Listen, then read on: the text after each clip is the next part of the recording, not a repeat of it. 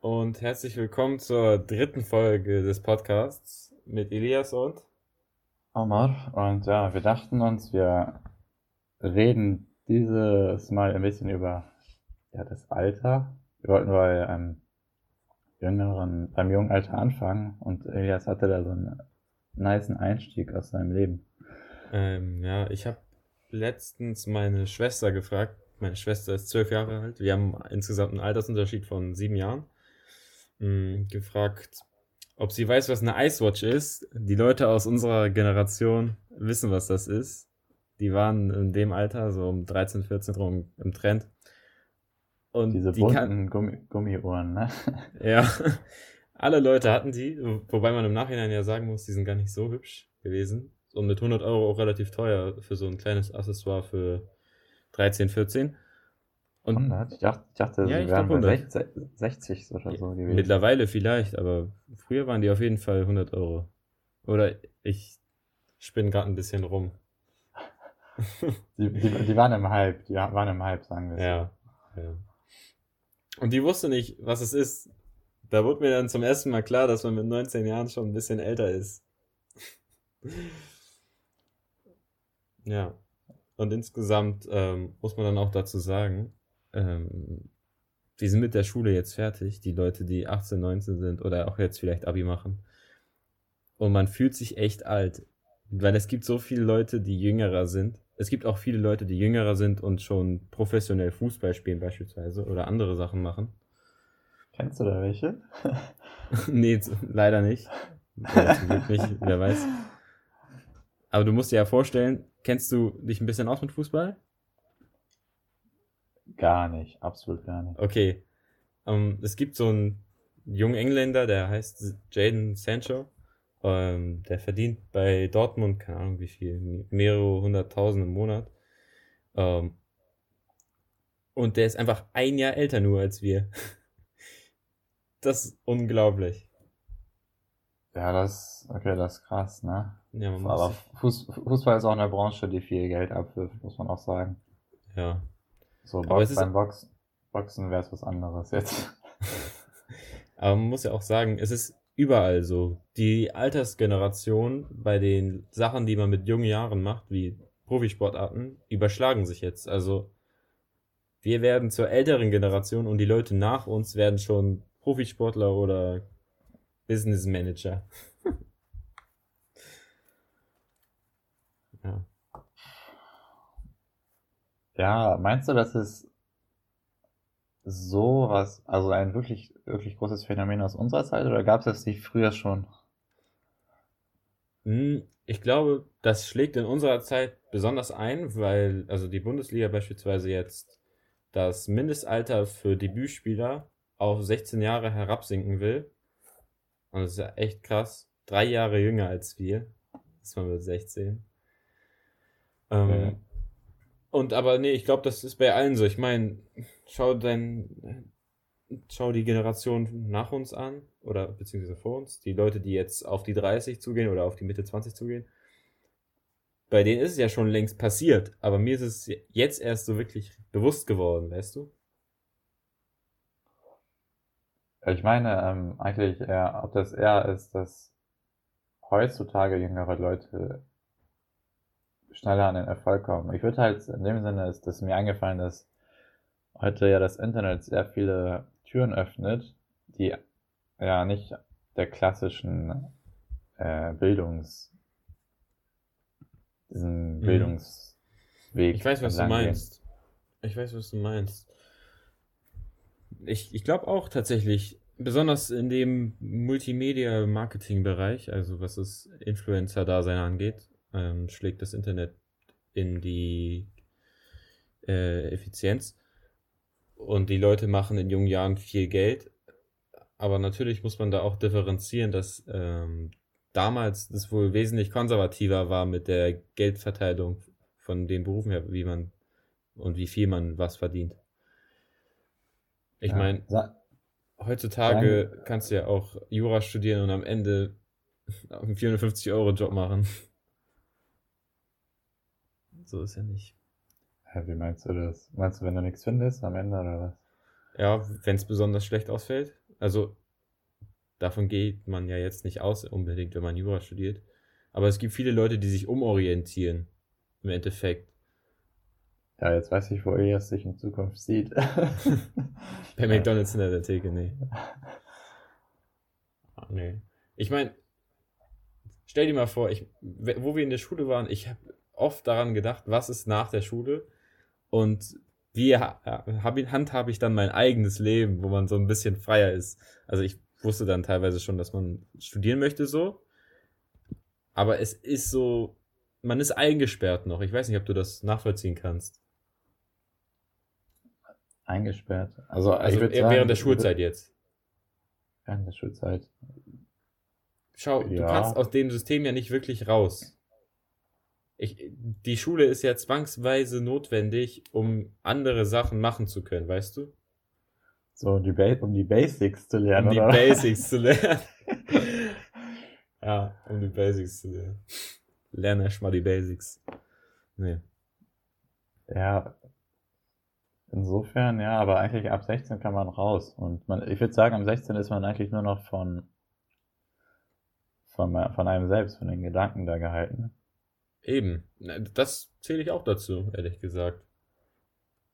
Weil im Endeffekt hat man natürlich immer so eine bestimmte Vorstellung, was man machen möchte, oder möchte sich, indem man das Abitur macht, ja auch in der Schule oder beziehungsweise auch danach die Türen offen halten, sozusagen. Und dann muss man einfach gucken, dass man halt drinnen bleibt und mitmacht. Sonst ist man am Arsch teilweise. Aber es, es gibt auch viele Leute, die später einsteigen. Also zum Beispiel im Studium später einsteigen. Wie sind ja jetzt so die Vorreiterbeispiele von direkt nach der Schule durchhasseln? Ja. Es gibt Leute, die ähm, ins Ausland gehen, Leute, die irgendwie erstmal arbeiten wollen und gar keinen Plan haben. Und ich, also ich habe schon bei mir kennengelernt, also mir ist aufgefallen, dass ich wirklich der Jüngste bin in meinem Studiengang und, und es, es gibt, es ist normal, dass da auch Leute die sind, die 25 sind. Oder ist es normal? Obwohl, ja, bei mir ist es nicht normal. was, was heißt normal? Also, ich würde sagen, aus unseren 180 sind vielleicht 20 über 25. Also, das kommt ja jetzt zwar als Extrembeispiel, ne? Ähm, aber wir haben so einen netten älteren Herrn bei uns im Studiengang. Ich habe mich mal ein paar Mal mit dem unterhalten. Der ist Christoph. Shoutouts gehen raus. Mhm. Ich glaube, Christoph ist mh, mm, Anfang 60. Der, und du musst dir wow, vorstellen. Nice. Ja, echt netter Typ. Der kennt sich auch gut aus, muss man sagen. Der hat auch irgendwie was in die Richtung schon vorher gemacht gehabt, aber wollte dann wirklich Jura studieren nochmal. Ähm, bei uns im Studiengang ist es aber ein seltener Fall, weil also unser Studiengang geht halt, unser Studienjahr auch, geht sehr lange. Ich meine. Ja, jetzt mal wait, wait, wait for a minute. Ja. Er ist Anfang 60 und am Ende des Studiums hat er doch schon, ist er doch schon in Rente. Ja, ist er. Ja?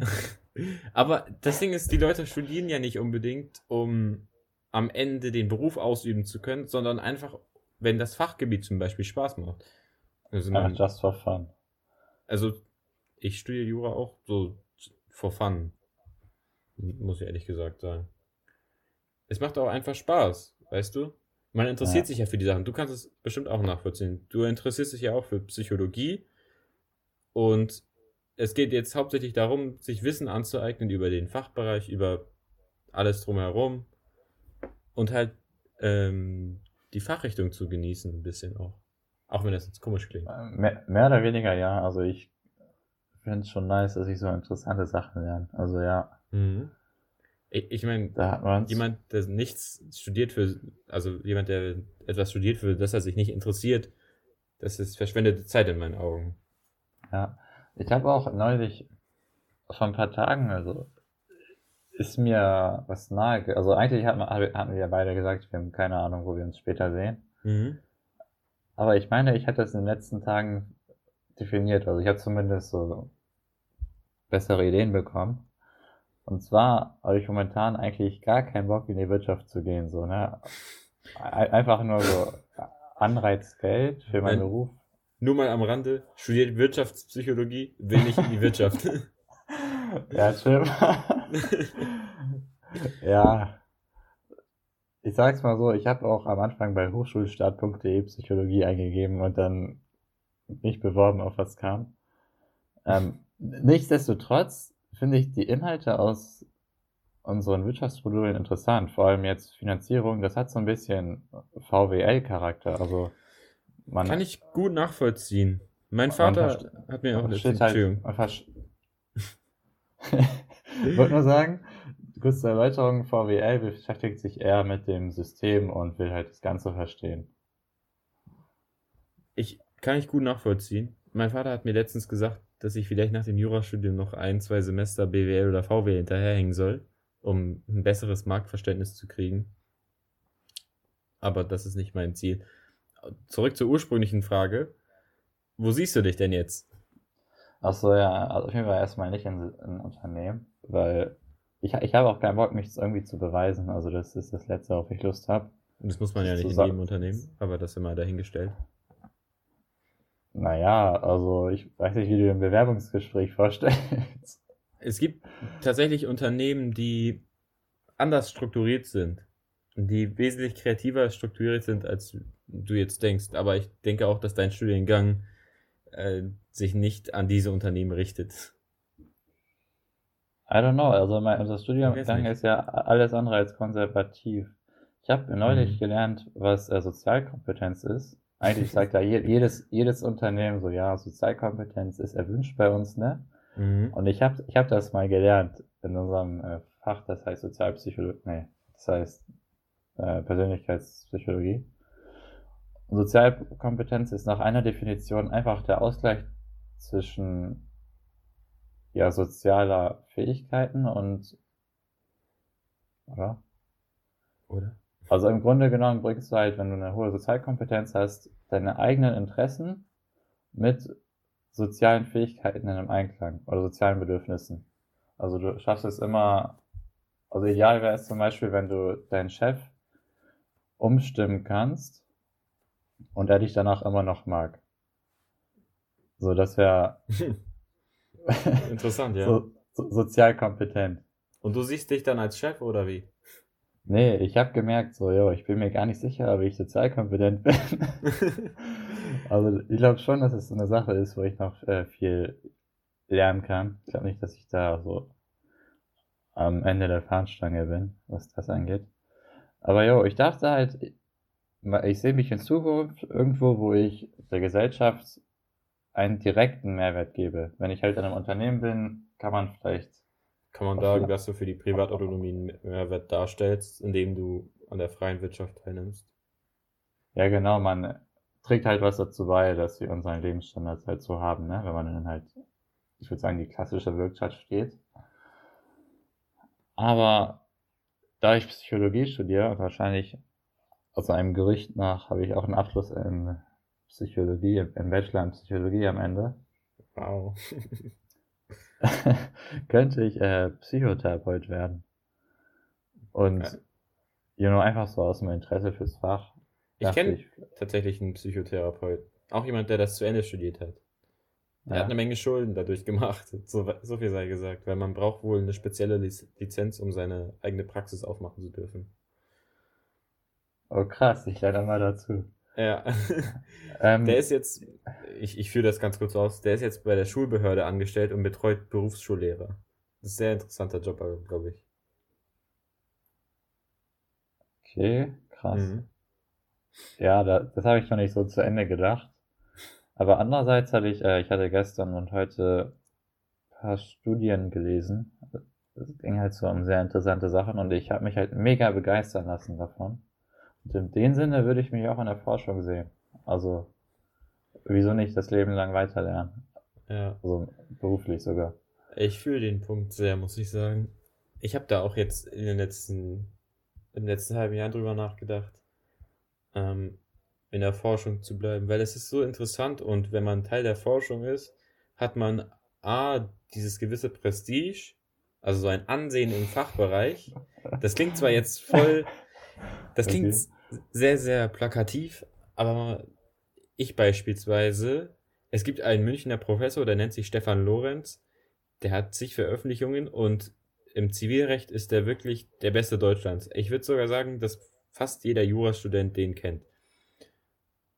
Und ich, das ist einfach so krass, wenn man was von dem liest und so. Der hat echt für, für das einfachere Verständnis was geschrieben, weißt du? Ich kann mir gar nicht vorstellen, wie man in Jura forschen soll. Das hört sich für mich an, also als. Es heißt ja auch Rechtswissenschaft. Es ist anders als in den anderen Fächern. Die Sicht des Außenstehenden, also von mir zumindest, ist Ja. es. Okay. Soll ich? Ich habe eine, habe eine ziemlich behinderte Sicht auf Jura. Ich, ich dachte halt, man lernt halt so die Gesetze und wie man damit umgeht und wie man vor Gerichten Anträge schreibt. Ja, ist nicht Anscheinend ist so es mehr. falsch. Aber ich kann ja mal erklären, wie man, ähm, wie Ähm, man forscht in Jura, wenn du das willst. ja. Dann erklär Ähm, mal. Ja, in der Juristerei läuft das ungefähr so ab, dass du Juristerei? ja, kann man auch sagen dazu, ne? Also es gibt mehrere Begriffe, Begrifflichkeiten, die das Fachgebiet umschreiben. Also im Endeffekt läuft es, äh, gibt es unterschiedliche Methoden. Ähm, oft ähm, muss man erstmal dazu sagen, dass in der Urteilsfindung äh, von, meistens von einem äh, hohen Gericht, also dem BGH, BFFG oder B, BGH für Strafurteile, ähm, ein Urteil gefallen wird und von der Literatur, also den Leuten, die in der, in der Forschung sitzen, beziehungsweise den Professoren an den Lehrstühlen oder anderen wissenschaftlichen Arbeitern, dieses Urteil ähm, kritisiert wird. Das passiert dann auf logischer und sachlicher Ebene, also muss man sich vorstellen, wie soll ich das jetzt gut erklären, ohne zu viel Input zu geben. Ähm, es wird Ja. diskutiert, ob ein Vertrag geschlossen wurde, ob überhaupt ein Angebot und eine Annahme stattgefunden haben und dann unterscheiden sich auch oft die Meinungen von der Literatur innerhalb der Literatur und auch gegenüber dem höchstrichterlichen Urteil, was aber im Endeffekt das geltende ist. Oft wird dann aber auch, also werden auch Systematiken aus der Literatur übernommen, weil es oft auch sehr viel mehr Sinn ergibt. Ich hoffe, ich konnte es jetzt so ganz kurz zusammenfassen.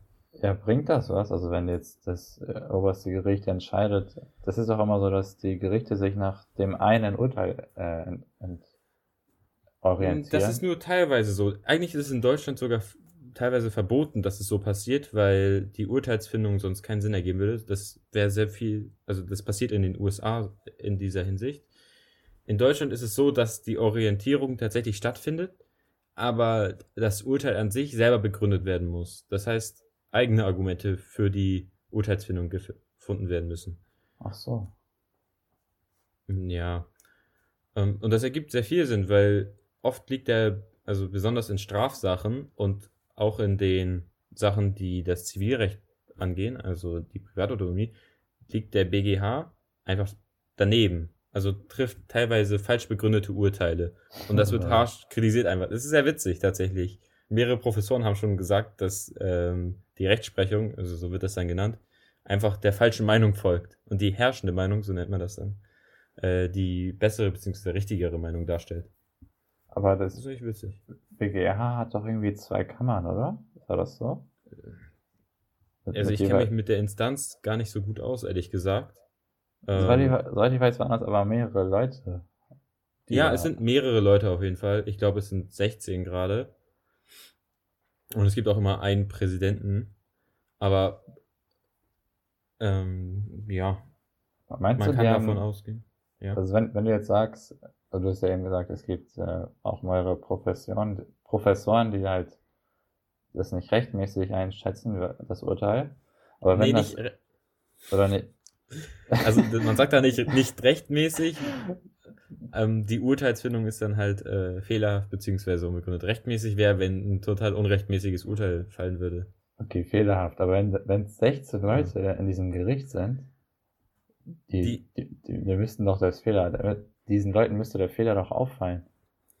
Mm, das ist oft auch eine Ansichtssache. Also die Juristerei ist höchst politisch geprägt auch teilweise ähm, und auch vom Marktverständnis her beispielsweise im Zivilrecht abhängig.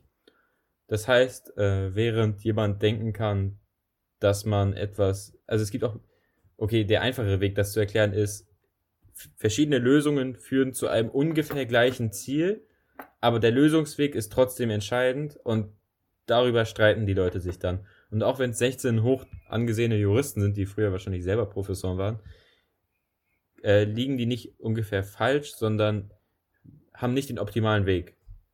Ja.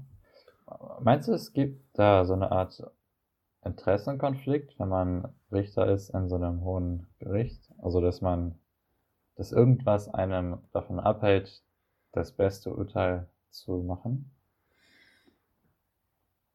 Mm, inwiefern meinst du das jetzt? Insofern, ähm, es gibt ja, we weißt du, was bei einer AG der Aufsichtsrat macht? Ähm, kontrolliert Oder? Den Unternehmer? Ich weiß es nicht, nein. So, so habe ich mir vorgestellt auf jeden Fall. Ja, mehr oder weniger, also ich weiß es auch nicht mehr ganz genau, ich musste das mal, mal auswendig lernen. Es gibt halt bei Unternehmen, die an der Aktie sind, nee, die an der Börse sind. Aktiengesellschaft, äh, ja. Aktiengesellschaft äh, die Pflicht für einen Aufsichtsrat und meistens ist es aber auch so, dass. Der kommt doch aus den Hauptaktionären zustande, ne? War das nicht so? Das ist, glaube ich, noch was anderes. Okay. Weil es, meistens ist es so, dass äh, die Aufsichtsräte un untereinander in ihren, also jeweils auch noch so eine Rolle in ihrem eigenen Unternehmen haben.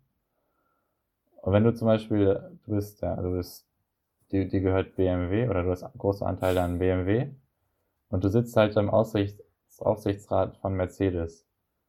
Ja, das ist dann genau, ist es ein Interessenkonflikt. Ja. Genauso umgekehrt, dass jemand von Mercedes bei dir sitzt. Ja, es gibt ist, sowas auf jeden da Fall. Da ist es halt wohl eher so, dass du da nichts beanstandest, weil du halt Probleme aus dem Weg gehen willst. So, man hält sich, beide halten sich zurück. Meinst du, es gibt auch so eine, so einen Interessenkonflikt bei, bei dem BGH? Ja, ja. Also was heißt Interessenskonflikt? Du musst dir ja vorstellen, auch wenn diese Leute gar nichts mit dem Thema zu tun haben, hat jeder seine eigene Meinung zu etwas, ja? Und weil die eben unter bestimmten Umständen auch in die Urteilsfindung einfließen kann, besonders ja, bei stimmt. anderen Sachen, auch wenn die versuchen, jedes Argument abzuwägen und die Entscheidung möglichst sachlich und objektiv darzustellen, kommt es halt immer dazu, dass die Ob Argument äh, auf ja. die Einzelperson ankommen, ne? Das stimmt, ja. Deswegen ist es wichtig, dass die Leute da mit dem Gedanken reingehen, dass sie das Urteil, egal wer vor denen steht, das ist ja insgesamt auch bei den Gerichten so, egal wer vor dir steht, du musst das Urteil auf einer objektiv gerechten Basis begründen können und am besten auch vertreten können. Würdest du sagen, dass die größte äh, Herausforderung in der Juristik, Jurerei, das hast du eben ja, gesagt. Juristerei. Juristerei. Also ich würde jetzt schätzen, die größte Herausforderung ist es ja, so eine gemeinsame objektive Basis zu schaffen. Ja, weil es das nicht geben kann, ne? Ja. Ich finde das auch mega interessant, wenn man zum Beispiel, wie nennt man das unterste Gericht im Zivilrecht? Hm, ich schätze mal, das ist das Bezirksgericht. Ich, ich, ja, ja, wenn man, also ich, ich feiere das auch, wenn man so zum Beispiel in, in so ein Bezirksgericht geht und dann verliert und dann aber eine Instanz höher oder mehrere Instanzen höher. Ich feiere, dass ich das, äh, die Entscheidung halt wenden kann. Der das Instanzen ist, zu? Ja, ist super interessant. Ja, also es, man ist ganz weit entfernt, entfernt von der Objektivität eigentlich. Naja, man hat es so gegliedert, dass äh, bei Urteilen, die teilweise unbegründet sind, also das muss immer ein Antrag, glaube ich, gestellt werden auf die nächsthöhere Instanz, ja. der teilweise vertretbar sein muss. Um, dass es einfach so fair abläuft wie möglich. Und allein die Gesetzgebung ähm, regelt eigentlich schon, jedenfalls im Zivilrecht, die meisten Fälle, sodass da schon es möglichst gerecht zugeht. Muss man ehrlicherweise sagen. Da gibt es dann keine Ausflüchte. Kennst du eigentlich meinen Begegnungspunkt mit der äh, Juristerei? Ob ich, Ich fast kenne? Mein Begegnungspunkt damit. Nee, hast du irgendwas verbrochen? Ich habe mal beim, nein, chill mal. ähm, ich hatte mal, also mal früher, da war ich vielleicht 15 Jahre alt oder 14, keine Ahnung, da hat meine Mutter so in der Zeitung so eine Anzeige gefunden, dass ein Anwalt so eine Aushilfe braucht. Und ich dachte so, ja, perfekt, Mann, rufe ich da an, geh da hin. Und ich Mhm. habe praktisch äh, am Ende so Dokumente archiviert für, für eine Kanzlei, ne? Das war so eine ganz kleine Kanzlei im, im Portmüttel im Norden von Hamburg. Und später bin ich auch dazu gekommen, dass ich da mein Schulpraktikum machen konnte. Das ging so drei, drei Wochen. Halt in so einem Mhm. Unternehmen, in der neunten Klasse.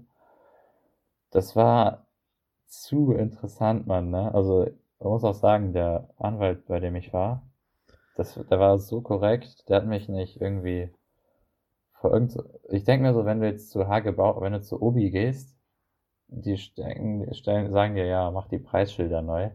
Nein, sowas war das nicht. Der hat mir so fordernde Aufgaben gegeben. Der hat mir zum Beispiel, wie, am Ende des Praktikums bin ich, durfte ich einmal mitkommen zum Oberlandesgericht. Und einen Tag vorher sollte ich halt den Fall studieren. Oder ich war auch insgesamt dreimal vor, also bei Gerichten. Und ich Mhm. durfte halt immer den Fall studieren und damit ich es halt so wirklich aus seiner Perspektive mitbekommen. Und was ich erzählen will, diese, bei diesem Oberlandesgericht, ne, du glaubst nicht, worüber die da gestritten haben, ne? Das war das Oberlandesgericht Schleswig-Holstein. Sind wir aus Hamburg dahin gefahren. Und es ging einfach darum, also ob's, also die Frage war, ist es rechtmäßig, dass jemand einen Zaun gesetzt hat? Ja, das ist super interessant auch. Das, das ist ja wichtig am Endeffekt. Ja, aber hört sich trotzdem lächerlich an. Es hört sich ziemlich lächerlich an, ne? Aber Ja. äh, besonders bei sowas, ich meine, wenn wir jetzt mal darüber reden, ich, ich kenne jetzt auch nicht die Gesetzgebung, was Grundstücke angeht. Du kaufst, wenn du ein Reihenhausgrundstück kaufst, kaufst du deinen Garten ja exakt neben dem Garten des Nachbarn. Das heißt, dir bleiben theoretisch gar keine Zentimeter, um den Zaun auf neutralem Boden zu platzieren. Also hast du entweder die Möglichkeit, den Zaun bei dir zu platzieren Ja, und schrägst dein Grundstück minimal ein ähm, und könntest dann Ansprüche gegen den Nachbarn wahrscheinlich geltend machen, wenn der den kaputt macht oder so, indem er dagegen kommt. Oder du platzierst ihn halt genau so, dass ein Teil von dem Zaun bei dir ist und ein Teil von dem Zaun bei dem Nachbarn. ja. Also es gibt, das ist schon problematisch, ne? Eigentlich muss man das auch noch aufteilen von den Kosten her, ne? Mhm, eben. Es, gibt- also es gibt ziemlich viele Sachen, besonders bei sowas. Aber Ja. im Erbrecht gibt's wesentlich mehr Fälle, die problematisch sind. Ich habe den, äh, so viele Leute streiten darüber. ich hab den Anwalt von einem Jahr wieder getroffen. Also, Shoutout an Dr. Jetzt ist er Eng, arbeitslos. Dr. Engler. Nein, der war schon, der war schon, äh, der ist glaube ich kurz vor Rente. Und der hat mir erzählt, so, es gibt sehr viele Anwälte, also vor allem, kannst du dir vorstellen, es gibt auch Anwälte im hohen Alter, ne? Wahrscheinlich sehr Mhm. viele, die halt gar nicht mit der, mit dem digitalen Fortschritt so wirklich mitgekommen sind. Und er meinte so, dass er praktisch einer der wenigen ist, die im Verfahren ähm, Fotos benutzen zum, zur Argumentierung. Also, es scheint komisch, aber das ist nicht die Regel, Mann. Also man, er meinte, man kann echt oft Vorteile rausholen, wenn die eine Seite ja Fotos zu ihrem Vorteil benutzt und die andere halt gar nicht. So. Also, ich kann da jetzt nicht viel sagen zu, weil ich hatte äh, die Prozessordnung noch nicht. Das ist immer so eine eigene Sache. Aber ich gehe mal auch davon aus, dass Fotos als Beweismittel nicht die größte äh, Ausschlagskraft haben bei den meisten Fällen. Besonders nicht, wenn es um Zivilrecht geht. Aber wenn Also, ein paar was, Leute. ja, stell dir mal vor, du hast so einen Unfall gehabt in einem Auto und bringst halt ein Foto ein, was Das wird Äh, meistens wa- gemacht. was leicht für dich äh, Vorteil zeigt oder Mhm. dich, im, dich im Recht zeigt. Gegen ein Foto kannst du halt wenig, wenig argumentieren noch, ne? Also, wenn man es, Ja. es, es Das ist ja Foto, auch nicht der ein, Sinn, ein, ne? ein Foto scheint ja immer so offensichtlich. Das ist ja auch nicht der Sinn des Ganzen. Also, man kann ja meinen, ähm, dass ein Foto die realen Tatsachen darstellt. Aber im Endeffekt ist die Tatsachendarstellung nicht das, was wirklich behandelt wird, sondern eher auf welche Weise und welche Tatbestände, so nennt man, wenn ein Paragraph sozusagen einschlägig, also erfüllt wird, welche davon einschlägig sind wirklich. Und beispielsweise im Strafrecht ist es ganz oft sehr strittig, beispielsweise Mord und versuchter Totschlag, sowas halt in die Richtung. Mhm. Und dann ist deine Argumentation wichtig, die Zeugenaussagen sind wichtig und so. Da, da muss man dann wirklich aufpassen. Aber ist das Zivilrecht? Mord? Nee, das ist schon Straf Nein, das ist Strafrecht. das ist eine klare Trennung jetzt. Ja. Aber Ja, interessant. äh, teilweise, also ich war auch halt bei einem Anwalt und äh, da kommt jetzt auch was von dir ins Spiel. Ähm, ich, äh, das war, ging um einen Mann, der mehrere Leute in einer Bar betrunken abgestochen hat. Äh, die sind nicht gestorben. Ja, sowas passiert öfter anscheinend. ähm, Also darf ich was fragen? ja, Ähm, der Anwalt, ist das so, dass sie sich, spezialisieren die sich auf Zivilrecht oder Strafrecht? Ja, ne? ja, ja, meistens. Okay. Also in allermeisten Fällen. Okay, ich war halt Mann. bei einem Strafrechtler. Ja, Deiner war ja Zivilrechtler, meintest du ja. ja. Ähm, und bei Gericht war, wurden mehrere Experten sozusagen, also Leute, die die Eignung hatten, gerichtliche medizinische Gutachten zu erstellen dort und unter anderem ein Psychologe. Und das Gericht, also du musst dir vorstellen, die Richter wissen ja gar nicht, ne? Die, die wissen nicht, was los ist mit dem Typ, medizinisch gesehen. Ja. Ähm, besonders das Urteil, also jeder schreibt so ein Gutachten über die Person, ein psychologisches Gutachten. Ja. Besonders das psychologische Gutachten hat den Richter in dem Fall stark überzeugt und wurde, als das Urteil gesprochen, also es wurde darauf bezogen, als das Urteil gesprochen wurde. Mhm. Es war echt krass, weil, okay, jetzt kommt noch eine witzige Sache dazu. Bei der Urteilsfindung ähm, hat der Richter zuerst die harten Fakten präsentiert und danach die Begründung. Also im Endeffekt natürlich dann gesagt, so, hm, du musst die und die Jahre ins Gefängnis. Der Typ ist dann einfach aufgestanden, hat Teil Satan geschrien und hat sich so ein bisschen, ne, Ja. aufgeführt. War eine witzige Sache. Armer Typ, ehrlich gesagt. Ähm, ähm, das hat aber dann das psychologische Gutachten noch bestätigt und darauf hat der Richter dann auch noch im Endplädoyer Bezug genommen. ja. Das war, es war wirklich krass. Das ist schon eine sehr große Waffe. Also so ein Gutachten, das, das, man muss wirklich sagen, in der Psychologie gibt es eigentlich keine Wahrheiten, sondern nur Einschätzungen, Meinungen. Mhm. Und ja, man kann mit einer anderen Perspektive schon echt viel ändern. Ich, also ich weiß nicht, ich kann jetzt kein Beispiel geben, aber Ich verstehe aber, was du meinst, glaube ich. Das ist ja in der Medizin, also es ist eine Diagnose, die du ja stellst dann. ja, Bei Krankheiten beispielsweise. Ist bei der Humanmedizin ja nicht anders. ja, Ich, die können ja auch nicht mit Sicherheit sagen, so, du hast, keine Ahnung, was hat man so ungefähr? Ein Bauchspeicherproblem, was weiß ich. Dazu müssen dann Beweise her und in der Psychologie kann es da überhaupt Beweise sozusagen geben. eigentlich, heißt Beweise? Kann man das Verhalten als Beweis führen? Also als Begründung, ja, aber als Beweis, also als sicheres Mittel, äh, um davon auszugehen, dass das und das zutrifft. Eigentlich nicht, weil man nicht in Menschen reingucken kann. Also es, es, es Ja, fängt eben. ja schon, es fängt ja schon bei den, äh, wie nennt man es? Es ist, ja. Ich kann dir da nicht weiterhelfen. Also es fängt ja schon dabei an, dass äh, man sich in der Psychologie erstmal auf eine Sichtweise auf das gesamte Thema einigen muss. Also es gibt zum Beispiel, Es gibt auch wie in der Juristerei gibt verschiedene Meinungen. Meinst du? Also Ansichten meine ich. Ein Ich paar meine- Leute sehen das so und so und andere sehen es so und so.